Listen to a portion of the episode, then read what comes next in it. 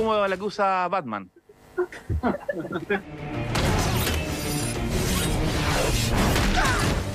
en términos generales, como la que usa Batman. Se dispara, tiene un láser que permite apuntar, ¿cierto? Y garantizar que la persona pueda ser inmovilizada y poder reducirla.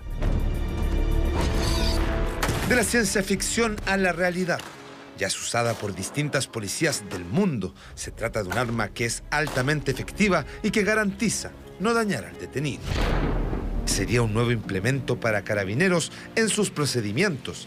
La información se conoció en la Comisión de Seguridad de la Cámara de Diputadas y Diputados cuando se discutía sobre un proyecto de ley que modifica la normativa de la legítima defensa de los uniformados.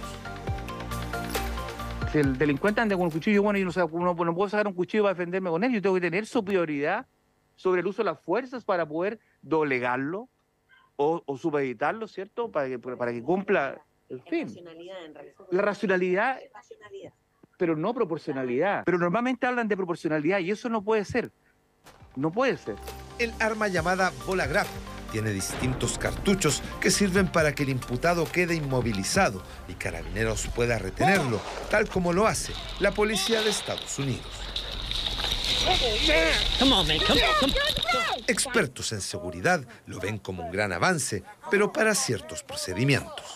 para eh, un enfrentamiento con un delincuente principiante o bien un, un lanza, como se llama en la, en la jerga delictual, eh, puede servir, pero no realmente para poder combatir eh, el grave problema que tenemos hoy día, que es la delincuencia eh, de alto poder hoy día, con armamento, con estrategia, con crimen organizado, y eso obviamente con esta arma no letal no la vamos a poder combatir. Un dispositivo de pequeño tamaño, pero que podría ser sumamente útil en casos de desorden público o donde haya imputados conflictivos que evitan su captura.